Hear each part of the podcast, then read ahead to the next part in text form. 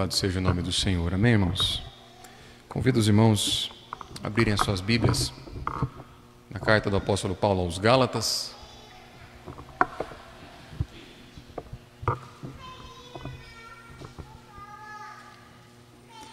Apóstolo Paulo aos Gálatas, hoje nós vamos ler, ler do verso 8 até o verso 20.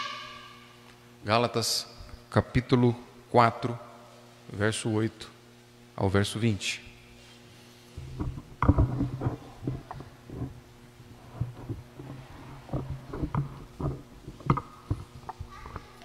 Gálatas, capítulo número 4, versos de 8 a 20. Os irmãos estão comigo? Duas pessoas só? Aumentou para mais um.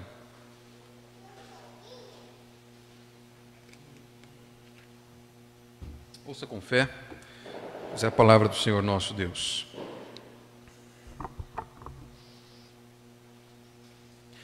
É, Fabinho, enquanto eu for lendo, você prepara as duas pilhas para mim lá, por gentileza, que essa aqui já está no final, por favor.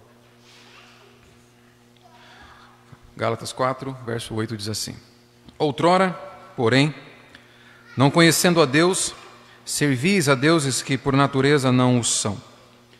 Mas agora que conheceis a Deus, ou antes, sendo conhecidos por Deus, como estáis voltando outra vez aos rudimentos fracos e pobres, aos quais, de novo, quereis ainda escravizar-vos? Guardais dias e meses e tempos e anos. Receio de vós, tenha eu trabalhado em vão para convosco. Sede qual eu sou, pois também eu sou como vós. Irmãos, assim vos suplico, em nada me ofendestes. E vós sabeis que vos preguei o Evangelho a primeira vez por causa de uma enfermidade física, e posto que a minha enfermidade na carne vos foi uma tentação, contudo, não me revelastes desprezo nem desgosto, antes me recebestes como anjo de Deus, como o próprio Cristo Jesus. Que é feito, pois, da vossa exultação? Pois vos dou testemunho de que, se possível fora, terias arrancado os próprios olhos para nos dar. Tornei-me, porventura, vosso inimigo, por vos dizer a verdade? Os que vos obsequiam não fazem sinceramente, mas querem afastar-vos de mim, para que o vosso zelo seja em favor deles. É, por, é bom ser sempre zeloso pelo bem e não apenas quando estou presente convosco. Meus filhos, por quem de novo sofro as dores de parto, até ser Cristo formado em vós. Pudera eu estar presente agora convosco e falar-vos em outro tom de voz, porque me vejo perplexo a vosso respeito. Vamos orar? Eleve seus pensamentos ao Senhor.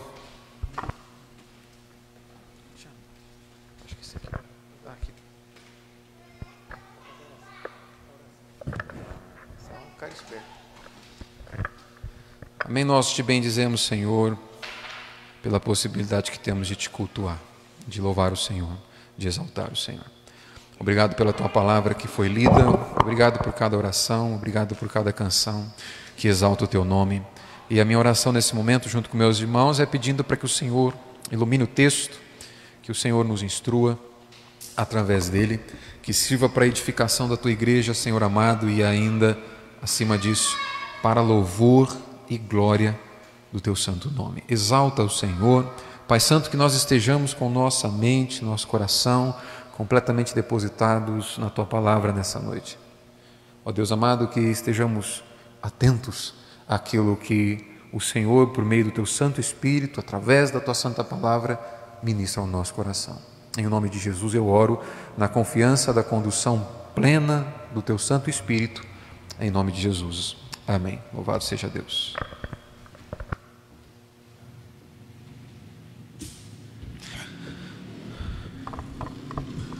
Amém. Nós vimos na semana passada, na exposição anterior, que o motivo de nós sermos filhos é porque Deus quer seus filhos. Nós vimos que somos filhos por causa de Deus. Por causa de Deus nós pertencemos a Ele. Por causa de Deus nós somos dele. É como se nós pudéssemos dizer, e nós podemos dizer através da Escritura, que pelo fato de Deus ser o autor da criação, é Deus quem determina como as coisas funcionam. Deus é o autor, portanto, ele tem autoridade sobre o funcionamento, sobre o governo, sobre como tudo funciona na terra, inclusive a forma como ele recebe seus filhos. É Deus que determina a forma como os homens são salvos. É Deus que determina os meios pelos quais os homens são salvos, e não o próprio homem que salva a si mesmo. É isso que foi visto durante toda a nossa liturgia até aqui. E Paulo faz questão de nos lembrar isso repetidas vezes na sua carta. Por exemplo, em 2 Timóteo capítulo 2, verso 9, deixa que eu leio para você, Paulo diz assim: que Deus nos salvou e nos chamou com santa vocação, não segundo as nossas obras, mas conforme a sua própria determinação e graça que nos foi dada em Cristo Jesus antes dos tempos eternos. Paulo, mais uma vez, com esse texto lá de 2 Timóteo, mostra que Deus é o autor e é quem determina a forma como as coisas funcionam. É como se ele pudesse dizer, parafraseando algumas, é, é, o movimento feminista atualmente, é meu corpo, minhas regras. Deus imprime a seguinte nota com a escritura: meu universo, minhas regras.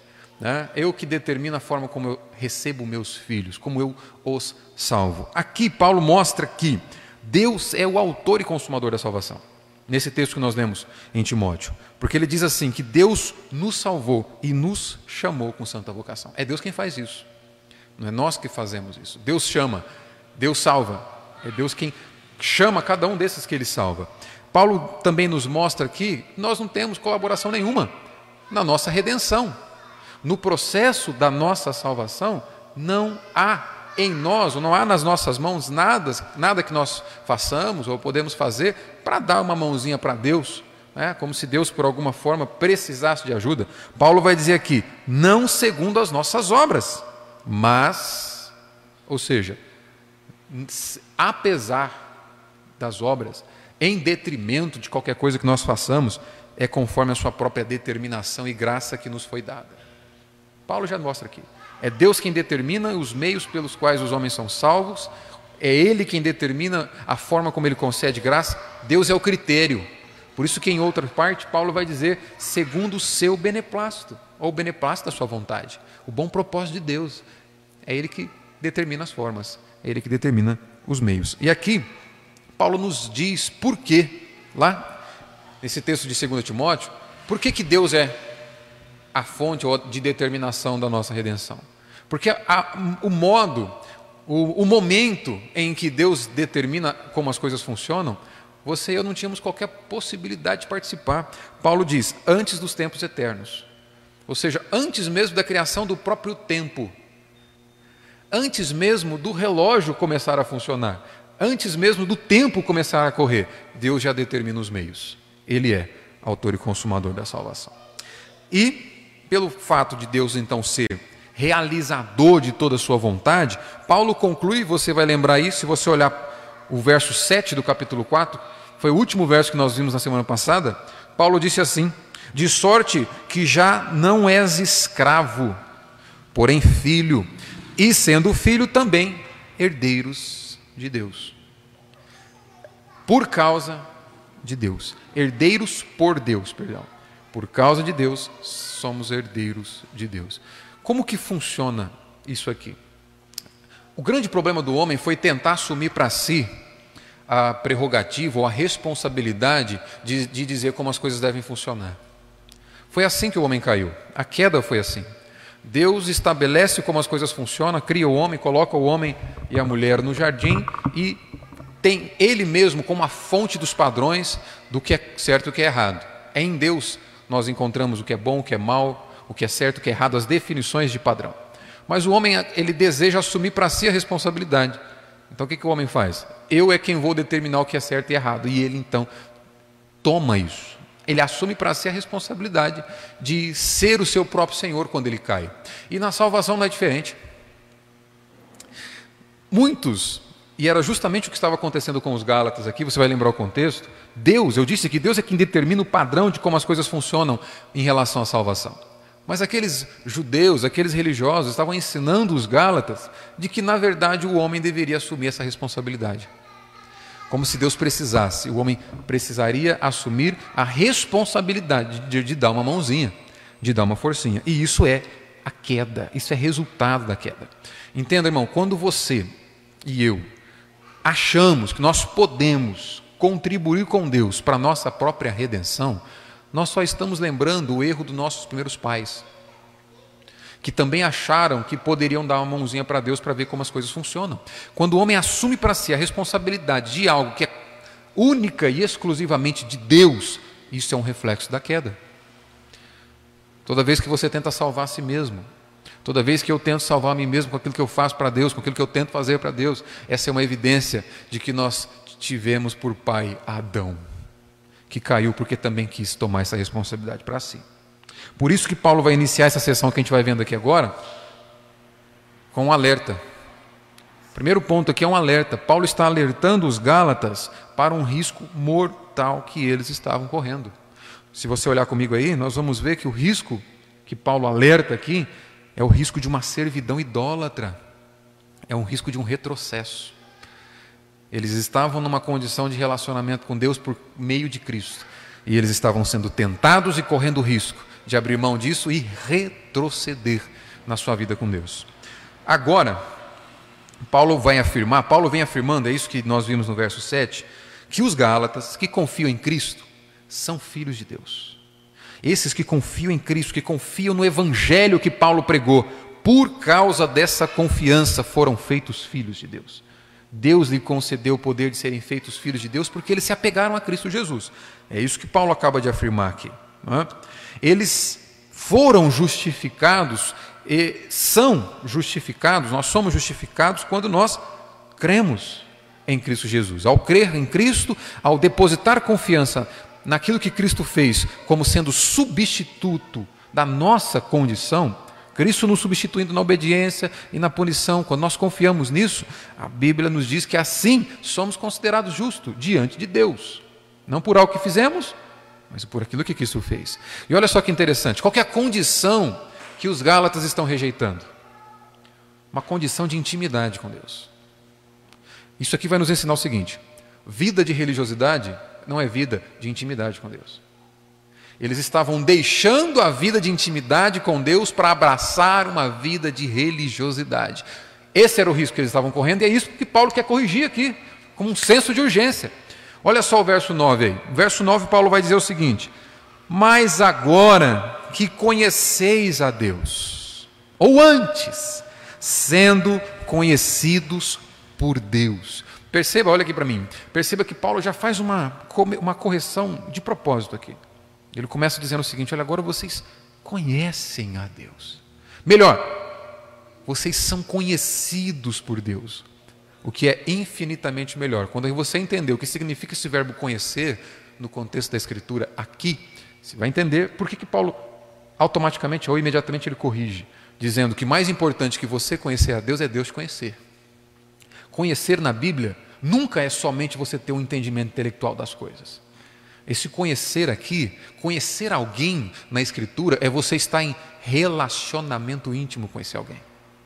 Conhecer uma pessoa não é apenas saber que ele existe, é você se relacionar com eles. Esse, é esse o significado desse conhecer aqui. E talvez a passagem que mais ajuda a ilustrar isso que eu acabei de afirmar, deixa que eu leio, é a passagem do relacionamento de José e Maria, os pais de Jesus. Olha só, Mateus capítulo 1, verso 24, a Bíblia diz assim: Despertado José do sono, fez como lhe ordenara o anjo do Senhor e recebeu sua mulher. Ao verso 25: Contudo, não a conheceu enquanto ela não deu à luz o filho. O que, que Mateus está dizendo aqui? José não se relacionou intimamente com Maria até que Jesus nascesse. Esse conhecer aqui, será que José não sabia quem Maria era? Não. O contexto da Escritura, o, a, a, o texto está nos dizendo que esse conhecer é relacionado ao relacionamento íntimo que acontece entre marido e mulher. E o que, que Mateus está dizendo? José não se relacionou intimamente com Maria, não teve relações íntimas com Maria até Jesus nascer. É o mesmo verbo que Paulo usa para dizer que Deus te conhece, que Deus é íntimo dos seus filhos. Olha só, é isso que ele diz no verso 9 aqui. Gálatas, onde vocês estão com a cabeça? Vocês são íntimos de Deus, Melhor, Deus é íntimo de vocês. Vocês estão querendo voltar a confiar na idolatria que vocês tinham antes. Perceba o que vocês estão vivendo agora. Deus é íntimo de vocês. Portanto, o que Paulo está dizendo aqui? Não é tanto, irmão, o nosso afeto por Deus, o nosso amor por Deus que nos faz filhos de Deus. O que nos faz filhos de Deus é o amor, é o afeto que Deus tem por nós. Por isso, Paulo corrige imediatamente. Antes, vocês são conhecidos por Deus. É o afeto de Deus, é o amor de Deus depositado em cada um de nós que nos faz filhos de Deus. E, um e, a prática disso é muito simples, porque o teu afeto por Deus, o teu conhecer de Deus, que é esse, é o significado desse conhecer aqui, é um relacionamento íntimo, é um afeto depositado em Deus. O teu afeto por Deus, o teu amor por Deus, ele é mutável, ele é variável. E você vai concordar comigo, porque tem dias que você ama mais a Deus e tem dias que você ama menos. Tem dias que você se importa mais com Deus e tem dias que você se importa menos. É assim que nós somos. Tem dias que quando, quando tudo vai bem, ah, Deus tem sido Deus, Deus tem sido Pai na minha vida. Mas quando algum problema acontece, você e eu não nos apegamos tanto assim a Deus. Isso mostra que o nosso afeto por Ele é mutável. Nosso afeto por Ele, por causa da nossa condição de pecadores, é mutável. Agora, o afeto de Deus por você não muda.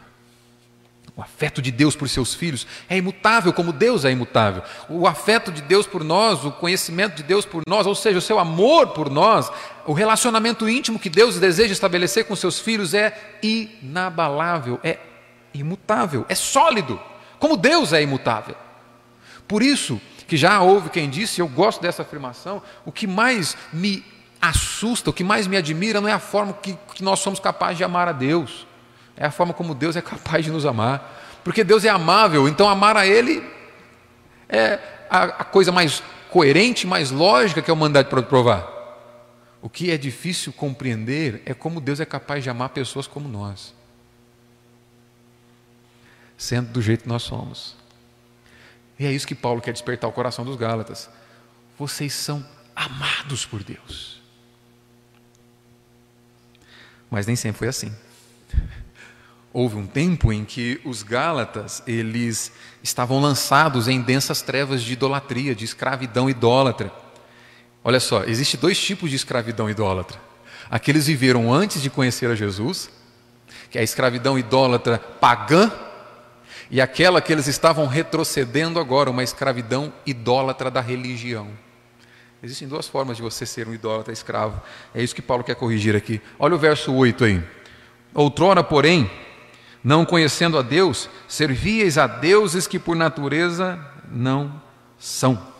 Muitos daqueles Gálatas, eles eram idólatras pagãos, o que era comum no contexto de Paulo.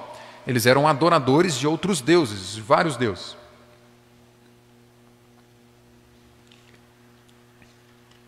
O que Paulo quer corrigir aqui é que justamente eles voltem a um regime de escravidão idólatra. Mas qual que é a questão aqui? A preocupação de Paulo não é que eles voltem a ser ímpios. A preocupação de Paulo é que eles se tornem religiosos.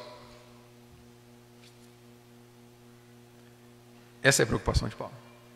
A preocupação dele não é que eles saiam da igreja e voltem a ter vida mundana. Preocupação dele é que eles fiquem dentro da igreja e tenham vida mundana dentro da igreja. Ou que eles fiquem dentro da igreja, mas não reconheçam a Deus. Não se relacionem com Deus. Perceba, já falamos sobre isso aqui. Existem duas formas do homem estar perdido. O homem pode estar perdido fora da igreja. O homem pode estar perdido fora da igreja, crendo que ele é o seu próprio Senhor, crendo que ele é o dono da sua vida, e ele pensa o seguinte: eu não me importo com Deus, eu não, não preciso dar satisfação para Deus, porque eu sou o meu Senhor. Essa é uma forma do homem estar perdido. Mas existe uma outra forma do homem estar perdido que é dentro da igreja sem se relacionar com Deus, sem provar desse conhecimento íntimo de Deus e apegado à sua própria religião vazia, apegado à sua própria vontade de salvar a si mesmo.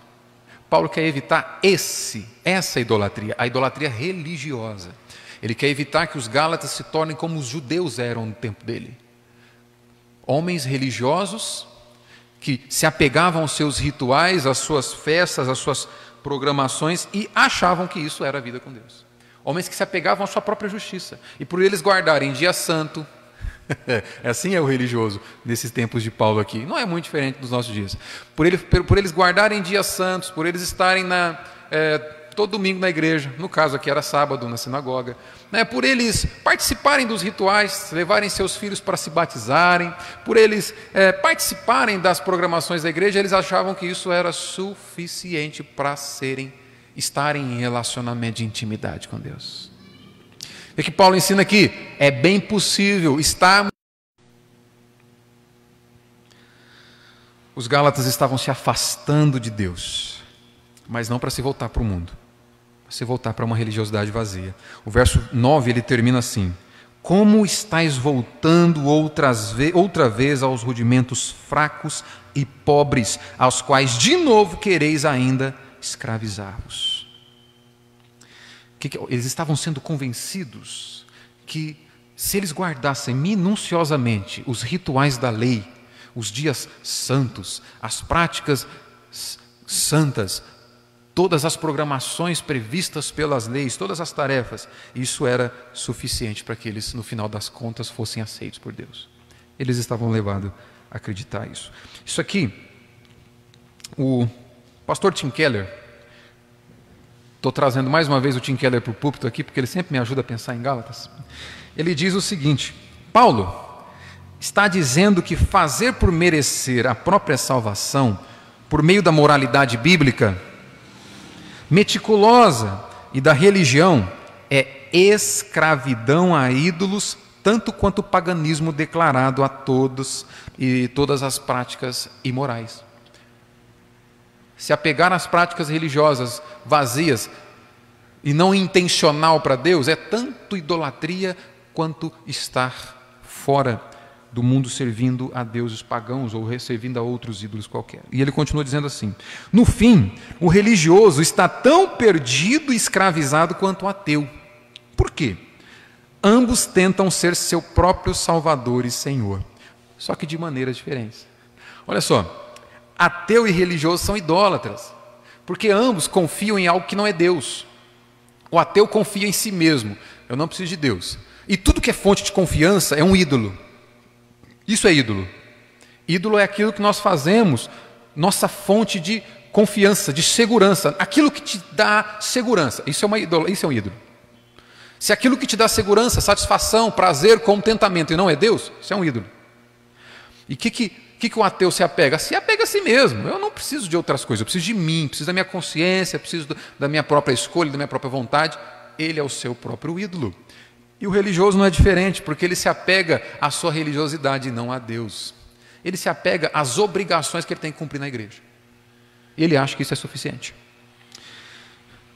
Só que a idolatria da escravidão é mais perigosa. A, idolatria e a escravidão da religião, irmãos, ela é mais perigosa. Sabe por quê? Por que, que você acha que Paulo está perplexo, que ele vai finalizar essa parte que nós lemos dizendo isso: Eu estou perplexo em relação a vocês. A escravidão, a idolatria do religioso, ela é mais perigosa que a do ateu. Sabe por quê? O ateu sabe que ele está longe de Deus. O religioso acha que está perto. É mais fácil se convencer um ateu que ele está distante de Deus do que um religioso. E ambos são idólatras, distantes de Deus. Por isso que Paulo está preocupado com os Gálatas.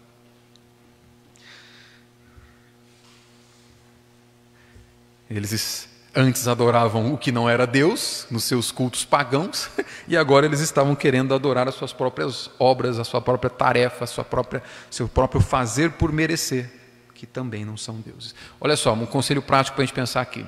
Isso aqui te faz pensar e me faz pensar por que, que a gente faz o que faz? Para Deus. Quando a gente diz que é para Deus.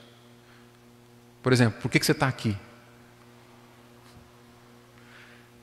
Por que, que você lê a Bíblia? Por que, que você ora? Por que, que você canta? Por que, que você participa de um culto? Se tudo isso for um fim em si mesmo, nós temos um problema muito sério. Cristo não te redimiu para que você conhecesse a Bíblia? Eu garanto para você que tem muito ateu que conhece mais a Bíblia do que você conhece. A letra. Ele não, diz, não tem a laminação do Espírito, mas conhece a letra. Cristo te redimiu para que através da, da Escritura você se relacione com Deus. Cristo não te redimiu apenas para você participar de um culto. Ele te redimiu para que, ao participar do culto, você prove de Deus. Deus é sempre o alvo supremo de tudo aquilo que nós fazemos aqui. Irmão, se Deus e provar de íntima relação com Deus, esse conhecimento aqui que Paulo diz que nós temos, se provar da presença de Deus de forma íntima, se provar da presença de Deus de forma que ouvir a palavra dele, ouvir a voz dele, faz todo sentido para nós. E nós amamos ouvi-lo, nós amamos ouvir a sua palavra, nós amamos adorá-lo. Se isso não for o que nos motiva a estarmos aqui, estamos em sérios riscos de uma idolatria religiosa que é muito mais grave que a idolatria do pagão. Achando que estamos em relação com Deus, e no máximo o que estamos fazendo é nos relacionando com uma instituição religiosa. Esse é o cuidado que Paulo tem aqui. Estar em, uma, em um relacionamento com uma instituição religiosa não é o mesmo que estar em intimidade com Deus. Tudo que nós fazemos aqui tem que ter por objetivo provar de Deus. É isso que Pedro nos diz em 1 Pedro capítulo 3, verso 18, que Cristo Senhor, Cristo Jesus morreu uma única vez pelos pecados, o justo pelos injustos, para conduzir-vos a Deus.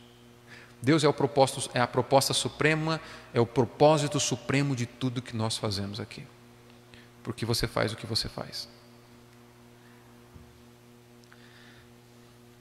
Por que, que isso é importante a gente pensar? Porque quando nós temos um relacionamento, uma vida religiosa, num bom, no bom uso da palavra, motivado por afeto e amor a Deus, o que nós fazemos aqui é buscar é, prazer da comunhão com Deus e não apenas o senso de um dever cumprido.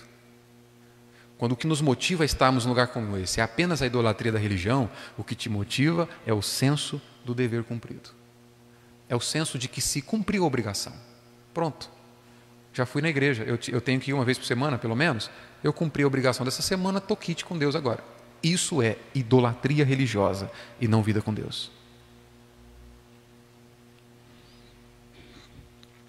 E o grande problema é que um relacionamento pautado nesse senso de obrigação te leva sempre. Olha aqui, agora você vai ver a prática como que funciona. O senso, ah, viver com esse senso de obrigação somente faz com que você sempre viva pela lei do mínimo esforço. Sabe o que é a lei do mínimo esforço? É o servo inútil, que só faz o que é obrigado a fazer. A lei do mínimo esforço é aquele profissional que ele está no trabalho, ele não ama o que ele faz. Ele está ali pelo salário. Então ele faz o básico para não ser mandado embora. Isso é a lei do mínimo esforço. Ele não ama o que ele faz. A lei do mínimo esforço no relacionamento com Deus é a mesma coisa. Faz o básico para não ser mandado embora. Olha, o básico, o mínimo, eu preciso estar na igreja uma vez por semana, porque né, se o pastor me ver lá, vai ficar um negócio, vai ficar. Estou em kit aqui, ó. É, é o básico, é o mínimo. Isso, isso se chama idolatria religiosa.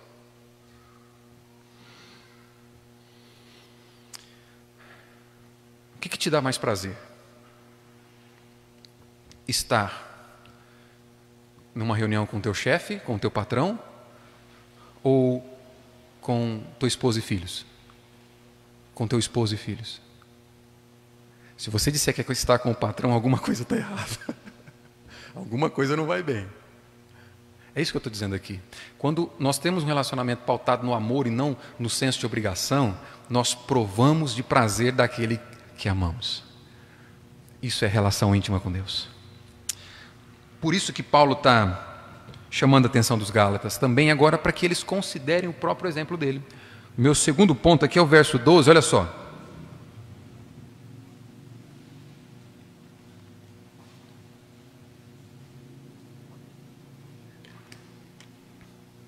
Aqui, a partir do verso 12, Paulo vai mostrar a relação dele com os Gálatas e a diferença entre um verdadeiro servo, um, um verdadeiro mestre e um falso mestre.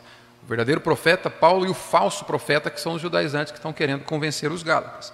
Olha o verso 12, Paulo diz assim: Sede qual eu sou, pois também eu sou como vós. Irmãos, assim vos suplico. O que está acontecendo com os Gálatas? Mais uma vez, eles estão tentando trilhar um caminho que Paulo já conhecia muito bem. Eles estão voltando para a idolatria da religião, é justamente onde o Paulo estava. Então lembra, antes eles estavam no mundo, aí foram para a igreja, conheceram Jesus, creram em Jesus como suficiente salvador de suas vidas e estavam vivendo pela fé em Jesus, e não pela religiosidade das obras, né? vivendo por Cristo, pela graça do Senhor, crendo que eram salvos. Aí começa o religioso a entrar no meio dizendo: Isso está errado, só crer não é suficiente. Se você crer em Jesus e praticar boas obras, aí você vai ser salvo. Pronto, começa a desgraçar a vida dos Gálatas. Agora, eles estão saindo de um relacionamento com Cristo e tendendo a um outro extremo, que é o extremo da religião, da idolatria religiosa, que era justamente onde Paulo estava. E Paulo está chamando a atenção deles aqui por conta disso. Olha, o caminho que vocês estão trilhando eu conheço, foi justamente de lá que Deus me tirou. Deus me tirou da religião idólatra e me colocou em um relacionamento com Ele, justificado pela fé, pautado tão somente por Cristo, pelo sacrifício de Cristo. Não queiram voltar de onde eu já saí, seja como eu sou. Paulo, como o pai daquela igreja, o plantador daquela igreja, pede para que eles tenham o comportamento de filhos que o imitem. Sede como eu sou. Paulo está mostrando aqui que eles precisavam voltar para o ponto de partida de se crer na salvação graciosa que Deus concede. Esse, essa relação de religião, paganismo, ou vida mundana e evangelho, ela funciona como um pêndulo. Sabe o que é um pêndulo? O pêndulo está preso aqui, uma corda aqui. Quando que, essa, que esse pêndulo vai começar a pendular? Se eu pegar esse peso, exercer uma força. Aula de física, hein, Rafa? Pegar esse peso, exercer uma força aqui, né, ele vai ter energia, mais energia potencial, né? É, falar com o engenheiro é bom por causa disso. Você pega esse peso, exerce uma força sobre ele, traz ele para cá. Você solta, enquanto tem movimento, enquanto tem energia potencial, enquanto tem força, ele não para, está lá, né? Fica ali. Sabe o que é isso? É a oscilação entre a idolatria religiosa e a idolatria pagã. Enquanto há movimento de salvar a si mesmo, ou você é um idólatra pagão ou você é um idólatra religioso. Enquanto houver esforço humano para que você seja salvo, enquanto houver esforço seu para a sua salvação, ou você é um religioso ou você é um pagão. O pagão que quer salvar a si mesmo porque não crê que existe um Senhor, e o religioso, que quer salvar a si mesmo porque acha porque só a graça não é suficiente. Quando é que o peso vai parar, Rafa? Quando ele estiver em descanso. Quando não tiver força exercida sobre ele. Quando não tiver movimento. Quando ele estiver em descanso, ele para. Pois é, quando você descansa na graça de Deus, você está realmente vivendo pelo Evangelho. Isso é a relação de idolatria religiosa, idolatria pagã e viver pelo Evangelho. Quando você confia que Cristo te salvou e isso é suficiente. E por que, que há mais uma vez essa exortação? A vida vivida pelo Evangelho é muito diferente da vida religiosa. A vida do religioso faz com que o coração dele seja endurecido e ele ame menos Deus e as pessoas. Vou mostrar com o texto. A vida do evangélico, ou do que vive pelo evangelho, é porque a gente fala evangélico, tem tanta igreja evangélica, tem tanto evangélico no Brasil, né? Dizem que em 2024 será a maioria evangélicos no Brasil. Eu não me animo tanto com esse número, porque infelizmente o termo evangélico ele deixou de ser aplicado como a Bíblia o aplica. Mas é, a vida daquele que vive pelo Evangelho faz com que ele ame mais a Deus e as pessoas. Ao passo que aquele que vive pela religião ame menos a Deus e as pessoas. E o pagão também, aquele que não quer saber de Deus, ame menos a Deus e as pessoas, porque ambos vão amar a si mesmo, os dois extremos. Olha o que está acontecendo aqui. É, Paulo vai lembrar da forma como que os Gálatas cuidaram dele de forma tão zelosa, tão cuidadosa, quando eles o receberam pela primeira vez e ouviram o Evangelho pela primeira vez. Olha comigo o verso 13.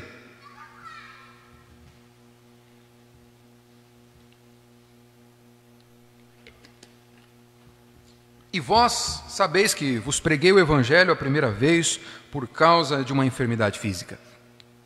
E, posto que a minha enfermidade na carne vos foi uma tentação, contudo não me revelastes desprezo nem desgosto. Antes me recebestes como anjo de Deus, como o próprio Cristo Jesus. Verso 15, e essa é a ênfase. Que é feito, pois, da vossa exultação Pois vos dou testemunho de que, se possível fora, terias arrancado os próprios olhos para nos dar. Agora olha aqui, olha só. A vida vivida pelo Evangelho faz com que você se relacione com Deus e com as pessoas de um jeito. A vida vivida pela religião faz com que você se relacione de outro jeito. Nosso relacionamento com as pessoas, é isso que Paulo quer ilustrar aqui, após conhecermos o Evangelho, é uma expressão visível do nosso contentamento, da nossa satisfação na salvação que é conquistada por Cristo. Deixa eu traduzir para ficar melhor. Olha só o verso 15, o que, que Paulo diz? Que é feito, pois, da vossa exultação, da vossa felicidade plena. O que, que aconteceu com ela?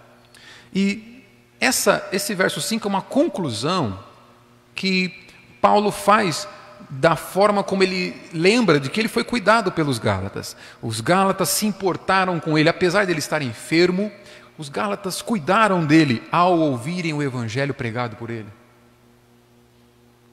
Quando eles ouviram o evangelho, eles foram movidos, motivados para cuidarem de Paulo.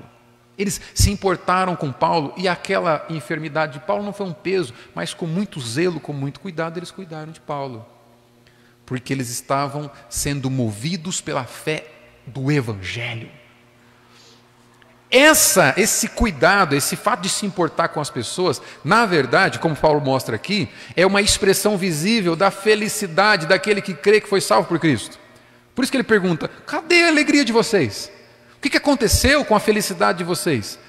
Quando vocês entenderam o Evangelho, vocês demonstraram felicidade se importando comigo. E olha só o que ele diz no, no final do verso 15: Pois vos dou testemunho de que, se possível fora, terias arrancado os próprios olhos para me dar.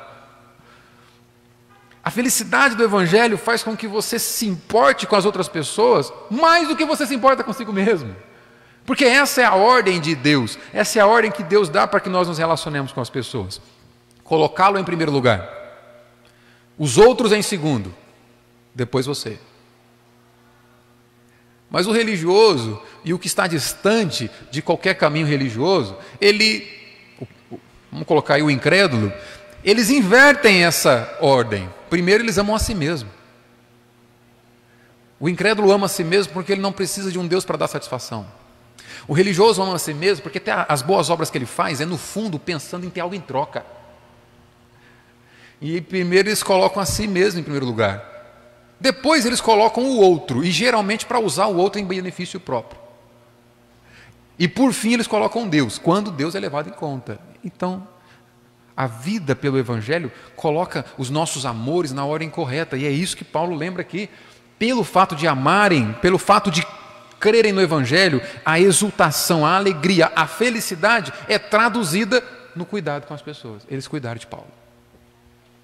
É como se Paulo estivesse dizendo o seguinte: olha, se vocês se esquecerem disso, o afeto de vocês vai ser desfigurado, o coração de vocês vai ser desfigurado, vocês estarão perdendo o sentido de amar a Deus e as pessoas. Porque é só pelo Evangelho e motivado por um sentimento de gratidão e não de obrigação, por um Deus que te salvou de forma graciosa, que você vai ser capaz de amar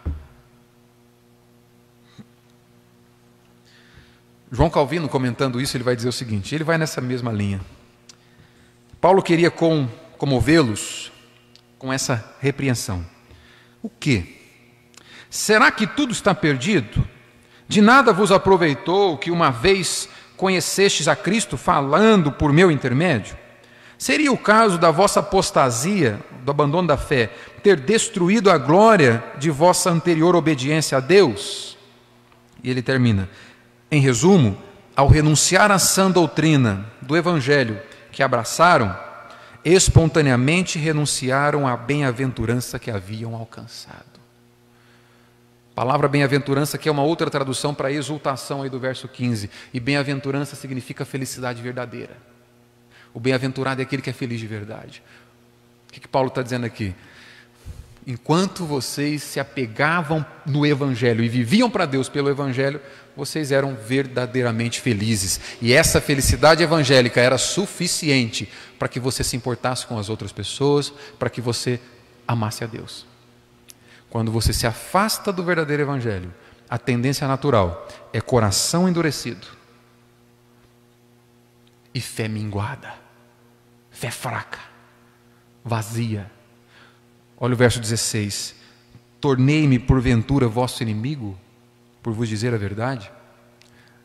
Enquanto eram alegrados pela verdade do Evangelho, eles se alegravam e essa alegria fazia com que eles cuidassem de Paulo. Ao se afastarem do verdadeiro Evangelho e se misturar com o falso profeta, se misturar com a religião, são endurecidos e Paulo passa a ser considerado o inimigo.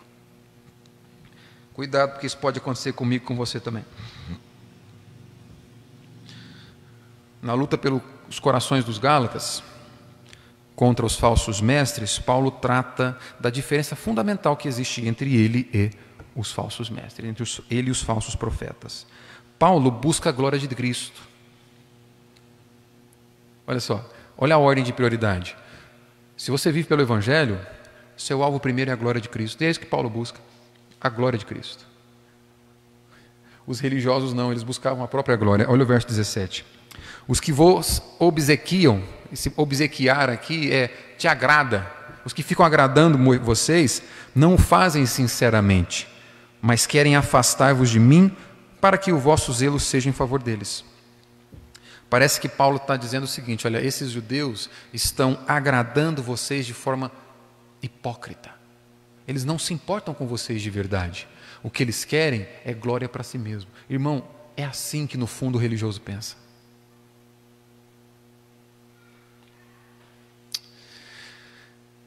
se a nossa vida nesse lugar for pautada no, na religião e não no Evangelho, primeiro, você vai identificar isso porque você começa a fazer as coisas com senso de obrigação. você começa a fazer o que você faz aqui, não motivado pelo senso de provar de Deus, do prazer em Deus, mas o senso de obrigação.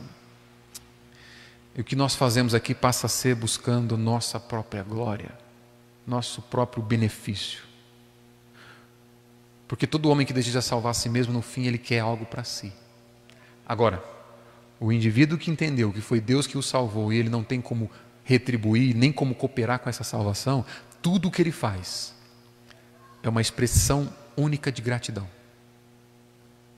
Ele sabe que ele já tem aquilo que ele não poderia conquistar a salvação da sua alma.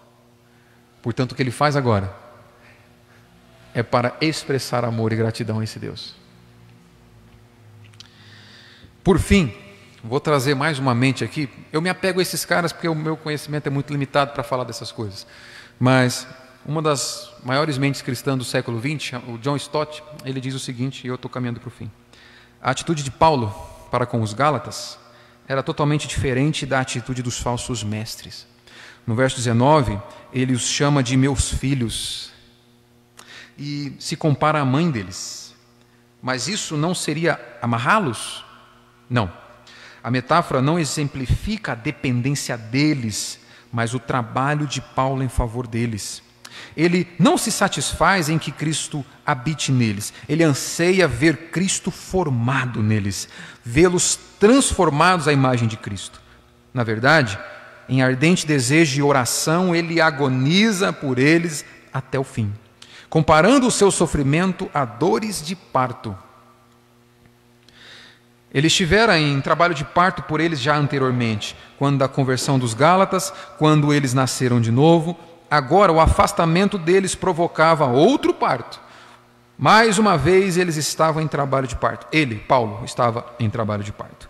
Ele deseja poder visitá-los para mudar sua atitude da severidade para a doçura. Nós temos um homem aqui que é moldado pelo Evangelho. Paulo se preocupa mais com aqueles do que consigo mesmo. Paulo se preocupa com eles, Paulo os ama, ao contrário do que os religiosos estavam fazendo, buscando glória para si mesmo. E ele deixa isso claro aqui, querendo estar com aqueles irmãos. O grande problema e o que deixa mais é, entristecido Paulo não é que eles estavam afastando-se de Paulo, mas ao abraçar a religião em detrimento do evangelho, eles estavam se afastando do próprio Deus. Quando você ama mais aquilo que você faz do que aquilo que Cristo fez para você, você não se afasta apenas do verdadeiro Evangelho, você se afasta do próprio Deus. Quando a nossa vida com Deus ela é resumida naquilo que nós fazemos para Ele e não naquilo que Ele já fez por nós, na cruz em especial, nós estamos nos afastando não apenas do verdadeiro Evangelho, mas do próprio Deus. É isso que ele diz em Gálatas capítulo 1, verso 6, eu vou ler para a gente terminar. Admira-me que estejais passando tão depressa daquele de Deus que vos chamou na graça de Cristo para outro evangelho. Irmãos, abandonar, deixar de pensar continuamente naquilo que Deus já fez por mim e por você e passar a viver para Deus no automático, não é apenas nos afastar de uma doutrina, não é apenas nos afastar de um conhecimento teológico, de um conhecimento bíblico, é nos afastar do próprio Deus. Isso tem algumas implicações práticas, eu vou ler cinco aqui para a gente finalizar. Primeiro, religião é um retrocesso. Não é o meio que Deus estabeleceu para que você viva para Ele. Deus não quer apenas os seus braços, Ele te quer por inteiro. Ele te quer por completo. Todo o seu ser. Deus não quer apenas aquilo que você faz, Ele quer você como um todo. Segundo, esteja atento ao modo como você faz as coisas para Deus. Cuidado com o mínimo esforço. Cuidado com a vida no automático. Mínimo esforço não é relacionamento com Deus, porque relacionamento com Deus é vida completa. Não é fazer o mínimo para não ser mandado embora, é fazer tudo por saber que Ele nos deu tudo.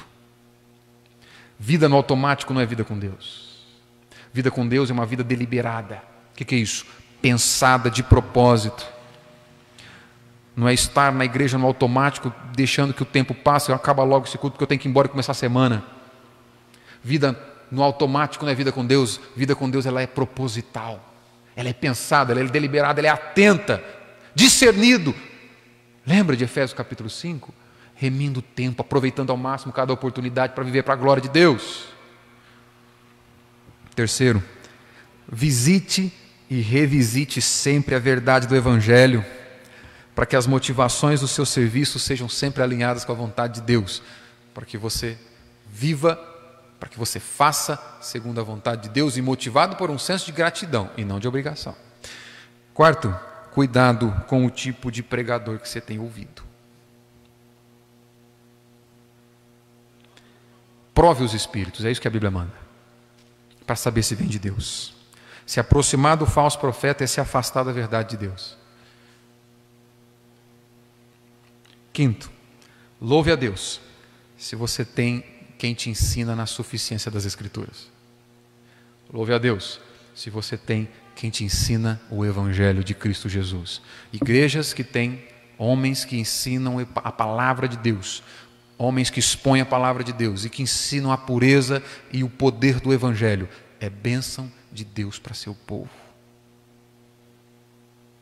Louve a Deus. Queria te convidar a baixar a tua cabeça e vamos orar.